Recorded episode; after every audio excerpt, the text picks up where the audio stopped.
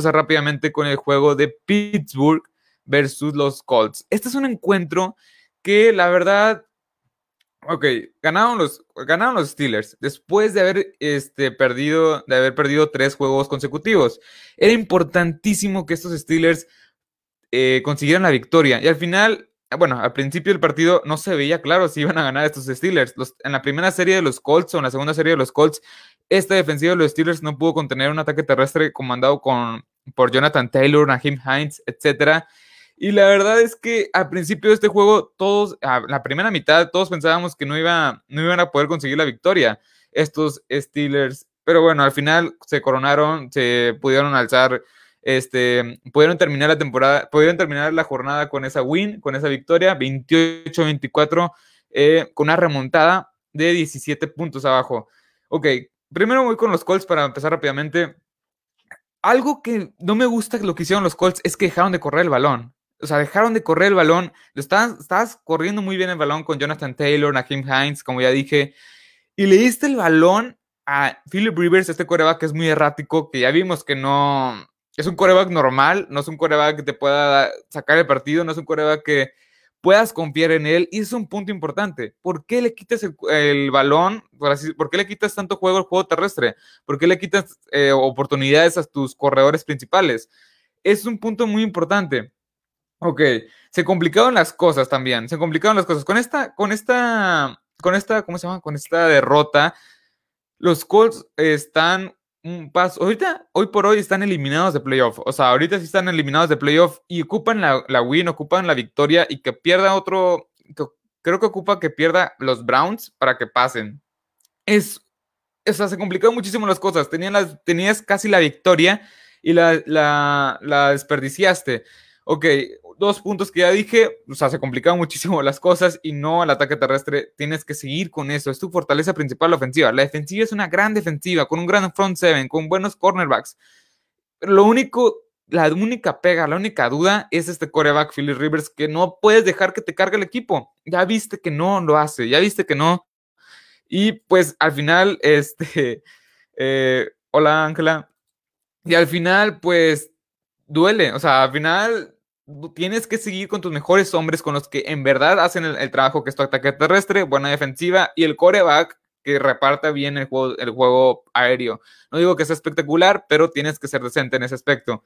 Eh, y, sin más que sí, o sea, eso, o sea, las cosas que dejaron de hacer los Colts fueron, fueron las que al final perjudicaron muchísimo a este equipo. Y del parte de los Steelers, ganaron, sí, con buena, con buena defensiva, pero la ofensiva no lo veo, no lo veo fuerte compitiendo. Otra vez pases cortos. Al principio del juego, no, o sea, otra vez pases cortos, 20 yardas totales terrestres. No puedes jugar así en un, panorama de playoff que ya calificaron a playoff oficialmente. Ya son es, divisionales, campeones divisionales.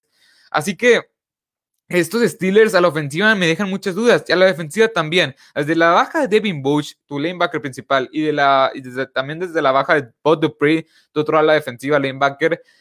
La defensiva permite muchas yardas por tierra, permite muchas yardas por tierra, y al final, ah, no sé, pudieron, pudieron haber sido más de 150 yardas terrestres de no ser por lo que dejó de hacer los Colts.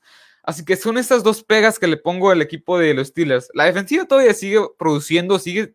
TJ Watt salió en su mejor plan, salió en, plan jugador defensivo del año.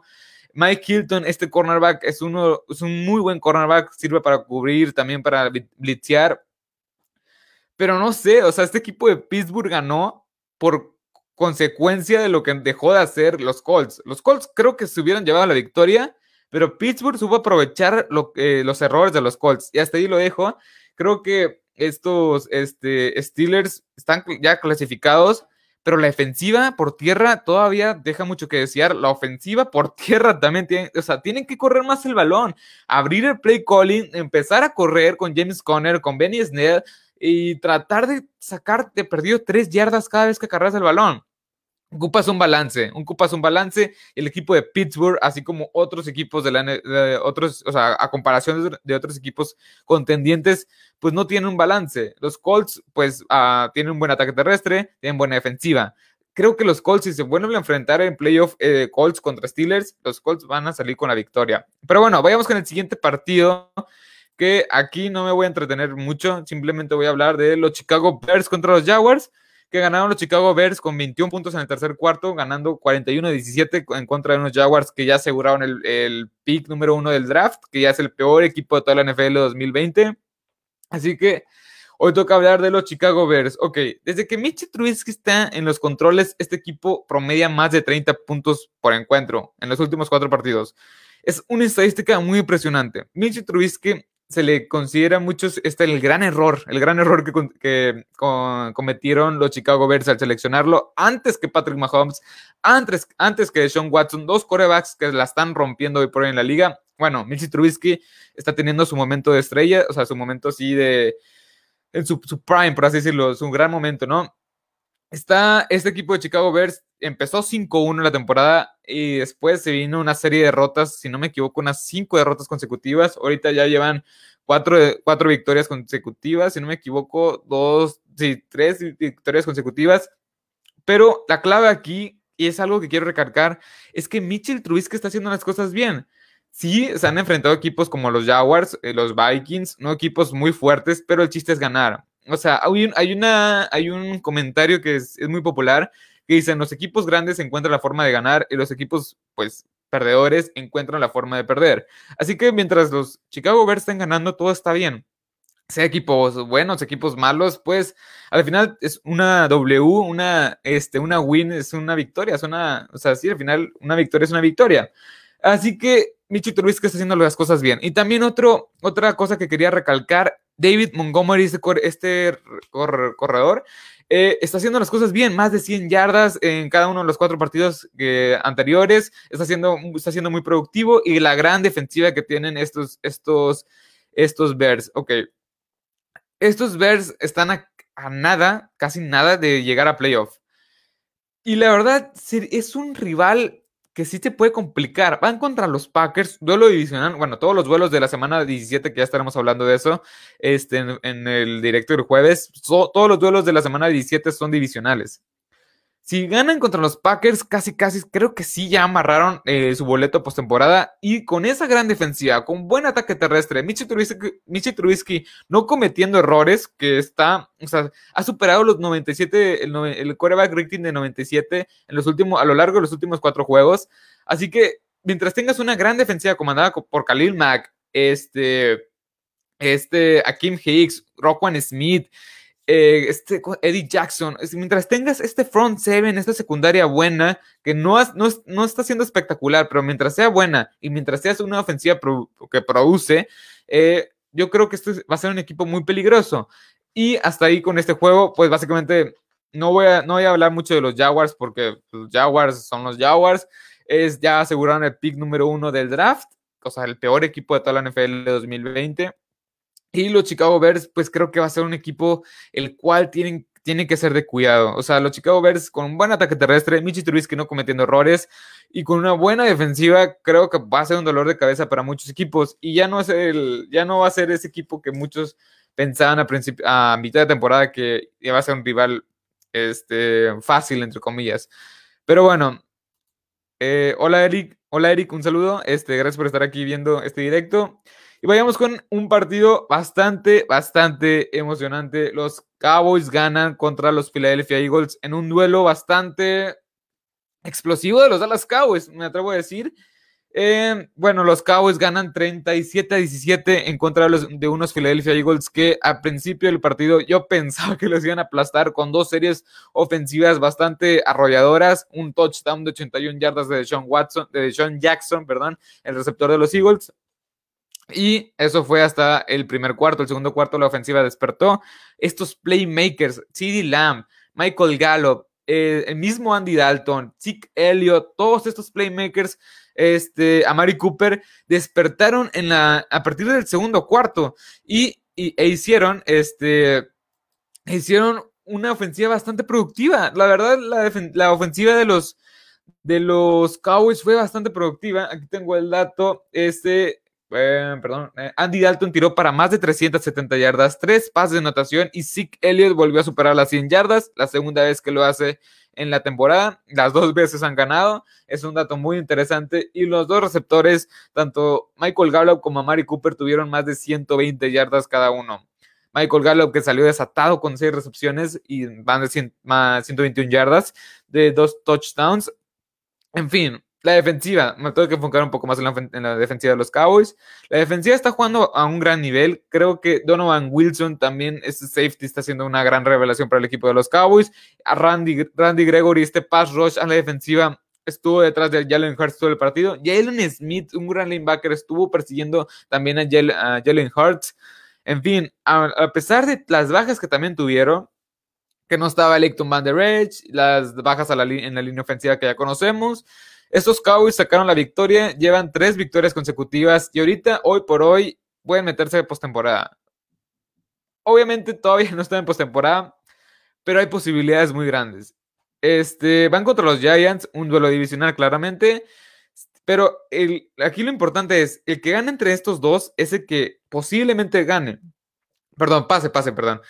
El que gane de los Giants y los este, Cowboys tiene que estar pendiente el juego de los, eh, del equipo de Washington contra Filadelfia. Si gana Washington ese encuentro, no importa si gana Giants o Cowboys, están eliminados y pasa a Washington. Si pierde Washington, gana el que, el que gane entre, entre Giants y los Dallas Cowboys. Así que como quiera, esta división es un limbo entre tres, entre tres equipos eh, eh, que, o sea, no importa si los Cowboys ganan contra los Giants, tienen que esperar el resultado de la noche, porque lo movieron a la noche, este, la NFL eh, movió el juego de los, los, del fútbol team, del Washington Football Team contra los Eagles, lo movió de la tarde a la noche como Sunday Night Football, así que Estaremos al pendiente. Pero bueno, eh, los Cowboys, gran defensiva, está jugando muy bien. La ofensiva, pues, está haciendo una máquina imparable. Bueno, básicamente está haciendo muchos puntos, muchas yardas. Sí que Elliott eh, volvió a ser el mismo hace unas temporadas. Y, pues, sin más que decir, pues vayamos con el siguiente partido. Los Dallas Cowboys están compitiendo bastante bien. Yo, la verdad, pensaba que no iban a ganar ese partido al principio y antes dudé mucho, pero como quiera, creo que mi pick fueron los Dallas Cowboys. Pero bueno. Vayamos con el siguiente. Uf, este va a estar, estuvo bastante bueno. Rams versus Seahawks, un encuentro bastante defensivo, me podría decir, defensivo. Em, bueno, en fin. Los Seahawks ya se coronaron como líder divisional, como campeón divisional, ya. Eh, ganaron a los Rams un marcador de 20 a 9, un, un, marcador muy discreto, por así decirlo, pero bastante convincente. Eh, los Seahawks que la verdad vienen jugando buena defensiva, este es, un punto, este, este es un punto importante. Los Seahawks, desde que llegó Yamal Adams, o sea, bueno, desde que está sano Yamal Adams y desde que está este, ¿cómo se llamaba este? Carlos Dunlap, a, mitad de temporada, no permiten más de 20 puntos en los últimos cinco partidos. No permiten más de 20, de 20 puntos. Es una de las mejores defensivas en ese rubro. Y creo que, este, o sea, esta, esta defensiva está despertando. Consiguieron sacks, este, Jamal Adams está haciendo una máquina defensiva, es un playmaker hecho y derecho y no, no lo, o sea, lo más importante es que no permitieron touchdown, o sea, no permitieron touchdowns. Los nueve puntos fueron tres goles de campo. Es una estadística, es una estadística y un punto muy importante, ya que es una defensiva que estaba siendo históricamente mala. Una de las peores en toda la historia de la NFL a principios de esta temporada, está siendo una de las mejores. Con Jamal Adams, Carlos Dunlap, Bobby Wagner, KJ Wright, este linebacker novato Jordan Brooks, que cada, vez, que cada vez lo involucran más contra el juego terrestre. Me gusta mucho lo que estoy viendo en la defensiva y me, estoy, eh, entreteniendo mucho con la defensiva porque era el talón de Aquiles de este equipo. Y hoy por hoy es una defensiva que la verdad impone mucho respeto, que está mejorando poco a poco y que la verdad, pues creo que este equipo de Seattle con, o sea, porque la única pega era la defensiva aguantará en los playoffs, la, defensiva aguantará en la recta final de temporada y ya estamos viendo que sí. Así que es algo que recalcar que estos Seahawks están mejorando al final de la temporada, porque lo importante no es empezar bien, sino terminar bien. El chiste es empezar más o menos, ir subiendo y subiendo y subiendo y terminar en tu máximo, en tu prime. Y es lo que están haciendo estos Seattle, estos Seattle Seahawks. Pero bueno, algo que no me gusta de, de estos Seahawks es que no hay, no hay, todavía no hay ataque, todavía no hay un ataque terrestre consistente. Eh, Chris Carson corrió bien, Aquí tengo la estadística, corrió para este 69 yardas en 16 acarreos, con un promedio de 4.3 yardas por cada vez que cada vez que corre con el balón. Una estadística bastante buena, pero creo que pueden mejorar. Tienes ahí todavía a Russell Wilson que puedes correr con él. Tienes a Carlos Hyde que no le diste tanto el balón. Rashad Penny no creo que está lesionado todavía. Así que estos Seahawks todavía me este, todavía, bueno, eh, la defensiva ha mejorado mucho poco a poco. Tienes razón, o sea, desde las, desde las adquisiciones que dije de este Carlos Dula, Jamal Adams, en serio se ve un claro, una clara mejoría.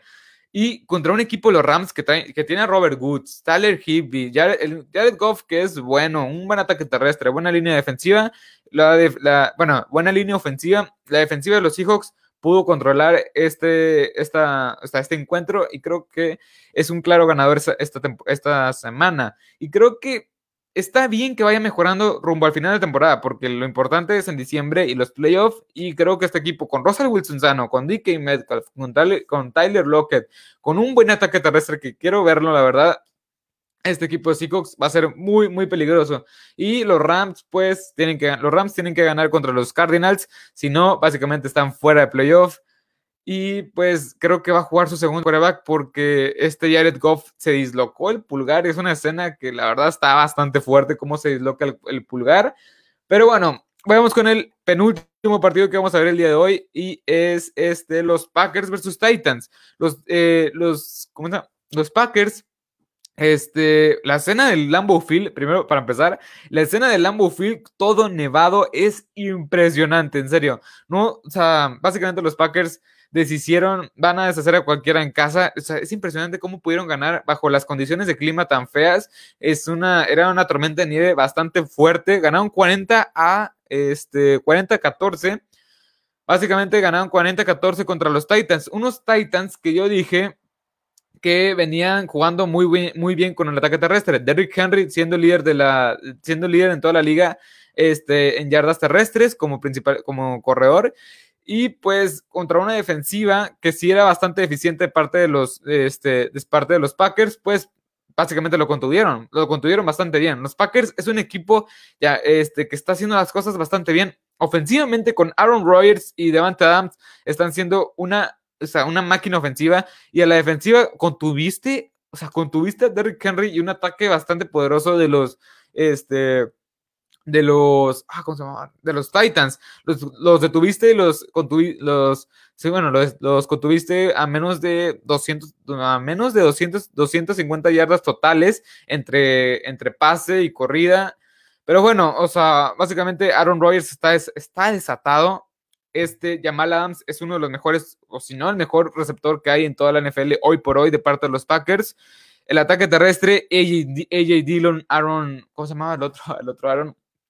Aaron Jones, estos dos, estos dos corredores se combinaron para, para más de 180 yardas y 200, este aquí lo tengo el dato, este, 234 yardas totales, no, 234 yardas terrestres en este, por parte de los Packers. Es una bestialidad la, el equilibrio que hay en esta ofensiva. Puedes atacar muy bien con, eh, con Davante Adams y Aaron Rodgers y puedes también correr muy bien el balón con A.J. Dillon, que es, fue, un, fue un espectáculo este corredor, este, que fue una revelación junto con Aaron Jones. Bueno, Aaron Jones ya lo veníamos viendo. Bueno, en fin, es increíble. Cuatro pases de anotación también de Aaron Rodgers. O sea, es el equilibrio, el equilibrio que le falta a los grandes, a este, a los Steelers, por ejemplo. Inclusive a Kansas City, el equilibrio que pueden llegar a tener este equipo de los de los, eh, de los Packers, correr bien el balón, más de 200, 200 yardas por tierra, este, Aaron Rodgers lanzando 231 yardas por, por aire está bien, pero cuatro pases de anotación y Diamante Adams siendo el líder receptor siempre. Me gusta mucho este equipo con una defensiva que tiene una buena secundaria. El front seven era lo único que no me gustaba, que sí me dejaba mucho que desear, pero ya vimos que pudieron contener, o sea, pudieron contener a Derrick Henry, que era una bestia por tierra, era una bestia, está en camino a superar las este, las 100, las 2000 yardas por tierra, creo que ya no lo va a hacer, pero está, va a estar bastante cerca. Y bueno, eh, y sin duda alguna, este es el equipo, bueno, es que no sé, está Seattle, New Orleans y este equipo de los, de los Packers, pero creo que sí sería el equipo a vencer en la conferencia nacional de, o sea, sí, sería el equipo a vencer en la conferencia nacional, creo que es el equipo más completo, pero Seattle no se queda, no se queda este, atrás por la buena defensiva y el buen ataque que tiene. Y Nueva Orleans creo que lo pondría en tercer lugar, ya que no tienen un buen coreback hoy por hoy. Drew Brees no es, no es el mejor coreback todavía, no está haciendo un buen coreback, así que yo dejaría primero a los Packers y en segundo lugar a los, a los, ¿cómo se llamaban? Eh, en segundo lugar a los Seahawks y en tercer lugar a los Saints. Pero bueno, espérame tantito, voy a tomar agua. Ok, ya, vamos, vayamos con el pen, no, con el último partido. Este, Bills versus Patriots. Ok. Hay mucho que decir de este partido. Hay varias cosas que hay que recalcar. Primero, muy con los Pats, que ya vimos que se acabó la dinastía. Perdieron versus los Bills 38-9 eh, en casa, que iba, era básicamente, pues ya el fin de la era, el fin de la dinastía de Bill Belichick y los Patriots. Los Pats, ok. Voy con los Pats primero. Eh, los Pats básicamente ya se acabó ya se acabó la dinastía de Bill Belichick. Por primera vez en 20 años vas a tener, van a tener récord perdedor. Si, o sea, van contra los Dolphins, si no me equivoco. No, contra los Jets, van contra los Jets. Y los Jets le pueden ganar hoy por hoy a los Pats, ya que los Jets sí son uno de los peores equipos de toda la NFL, pero van enrachados, jugando un, o sea, jugando un buen nivel, jugando un muy buen fútbol americano y jugando contra equipos contendientes como son los Rams y, y contendientes como son los Browns. Así que no me sorprendería para nada que esta dinastía terminara con una derrota en Nueva York, si no, si no, me equivoco, en contra de los Jets. Pero bueno, ¿qué le falta? O sea, varios puntos que quiero este, recalcar.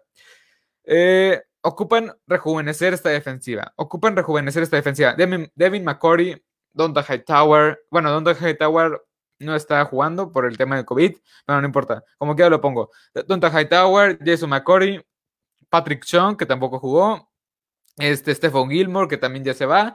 Ocupas rejuvenecer toda la defensiva, todo el equipo. Bueno, más la defensiva, porque es la que está, se está haciendo bastante vieja y la, es la que dependes mucho de esta defensiva, que contenga a los rivales y no lo está haciendo a lo largo, o sea, a lo largo de la temporada hizo lo que pudo, pero no tiene a sus mejores, no tiene sus mejores piezas y no tiene este como quiera elementos. Esta defensiva está siendo vieja. Esta defensiva ocupa rejuvenecerse ya ocupa, o sea, Devin McCourty sí está bien, o sea, y eso McCourty ya superando los 30 años, al igual que Devin, eh, Don Tower ya llegando a los 30 años, Stephen Gilmore también, 29, 30, ya tienes que cambiar, tienes que hacer un buen draft, y esto es una consecuencia de que los Patriots no han hecho un buen draft en las últimas dos, en las, últimas dos temporadas. La temporada pasada agarraste, a Kanik Harry, un receptor top 20 del draft, la primera ronda salió, ni siquiera lo usas, ni siquiera es productivo, ni siquiera está casi en el roster, no lo usas en el plan de juego. Eh, también tomaste un safety que tampoco jugó, hasta principio, hasta mitad de temporada. Los drafts, los drafts, el draft que ha hecho a lo largo de las últimas dos, tres temporadas de Bill Belichick no, no están funcionando, las piezas no están embonando. Este, el proyecto, perdón, el proyecto de Jared Steham, que era el sucesor de Tom Brady, no funcionó. Cam Newton tampoco funcionó. Brian Hoyer, que es el tercer coreback en este equipo, en este roster, tampoco va a funcionar. ¿Qué vas a hacer? ¿Vas a tomar un coreback en el draft? ¿Vas a tomar, vas a quedarte con Cam Newton con lo que viste esta temporada? ¿Vas a, este, vas a agarrar uno, en agencia libre? Estas son muchos interrogantes. La defensiva, perdón, la defensiva no está siendo productiva, no está siendo esta gran defensiva que vimos la temporada pasada. Eh, y la ofensiva, pues no hay playmakers, no Sonny Michel creo que es un buen, un buen corredor, pero hasta ahí no es un excelente corredor. No tienes receptores, Jacoby Myers, Nikhil Harry, Julian Edelman, no puede, Julian Edelman no puede ser tu mejor receptor. Es un slot bueno, hasta ahí, es un complemento bueno, no tienes alas cerradas, tu línea ofensiva es lo más rescatable. Este equipo de los Pats, creo que máximo en dos años, y me sorprendería bastante que este equipo de los Pats lo viéramos competitivo el siguiente año. Yo creo que hasta el 2022, con buena agencia libre, con buen draft, puede rejuvenecer un equipo que ya básicamente tienes que ir desechando piezas, tienes que ir intercambiando, o sea, tienes que hacer buen draft, una agencia, un jugador especial en la agencia libre tienes que ir armando el equipo otra vez de cero, porque ahorita no tienes nada en la, en la defensiva y en la ofensiva tienes menos. Así que este equipo de los Pats, pues está acabado. O sea, no me gusta para nada lo que veo de los Pats. Y pero bueno, vayamos con el, este, con el otro equipo que sí está siendo una gran revelación, siendo el segundo mejor equipo de toda la NFL, digo, perdón, de toda la, de toda la conferencia americana, los Buffalo Bills. Los Buffalo Bills, como yo lo pronostiqué, bueno, no lo pronostiqué, pero yo dije que los, los Buffalo Bills, para que aspiraran a cosas grandes, tenían que, tenía Josh Allen, el quarterback, alzar la mano, ser este capitán, ser este jugador playmaker, este jugador que te lanzara 300 yardas, que jugara muy bien y lo está haciendo. Y aquí lo vemos con el récord, aquí lo vemos con, las palizas que está dando, aquí lo vemos con, como claro contendiente a llegar inclusive a playoff. Eh, no, no a playoff, a Super Bowl. Así que este, Josh Allen está jugando un gran, gran nivel. Eh, la única pega de este equipo es que no juega al ataque terrestre, no tiene ataque terrestre. Este, aquí lo vemos, eh, Zach Moss tuvo dos acarreos para 57 yardas. Eh, Devin Singletary tuvo 10 acarreos para 36 yardas. Entre los dos no superaron, o creo que superaron muy apenas las 100 yardas, se quedaron cortos. Tus dos corredores principales, pues no superaron las 100 yardas. ocupas establecer más el ataque terrestre. Este, ocupas tener un poco más de balance. Fuera de eso, la ofensiva es una máquina, es una máquina aplasta, o sea, es una máquina que aplasta a cualquiera. Stephon Diggs es uno de los mejores receptores hoy por hoy en toda la NFL, nueve recepciones para 145 yardas, tres pases de anotación. El cuerpo de receptores de este equipo de los Buffalo Bills es uno de los mejores de toda la NFL. ¿Por qué? Porque si no le lanzas a Stephon Diggs, tienes ahí a John Brown, un buen, este, un buen, un buen wide receiver, un buen receptor. Y si no está John Brown, tienes a Cole Beasley, que es un mejor, es un, es un buen eh, slot que puede producir más de 100 yardas sin problema. Puede ser, es un receptor muy confiable. El cuerpo de receptores de este, de este equipo de los Buffalo Bills es uno de los mejores que hay en, toda la NFL. La tripleta es uno de los mejores. El cuerpo de, de Tyrant también me gusta con Dawson Knox, Dawson Knox. Y el único, la única pega a esta ofensiva es el ataque terrestre. Devin Singletary, pues no, no está siendo tan productivo como yo pensé que iba a ser. Zach Moss, pues le da sus acarreos, pero yo creo que ocupas establecer más el ataque terrestre, más balance. Porque si te neutralizan el ataque aéreo, ya, ¿qué, ¿qué van a hacer? Eh, van a llegar como líderes de conferencia. La verdad, no, no, creo que no pueden llegar como líderes de conferencia porque Kansas City tiene récord de 14 ganados, un, perdido. Y este equipo de Buffalo creo que ya no alcanza con la última, este, con la, no, creo que, no, no pueden, no pueden. Aquí voy a checar el récord rápidamente porque no lo noté y este es un punto muy importante eh, en, este, en, este, en este partido y en, en, lo que, en el comentario que pusiste, Yari. Así que déjame lo checo rápido. Mm, a ver. 12 ganados, 13 perdidos tienen. No, no, porque Kansas City va a ser, ya casi casi se está coronando como líder de diferencia.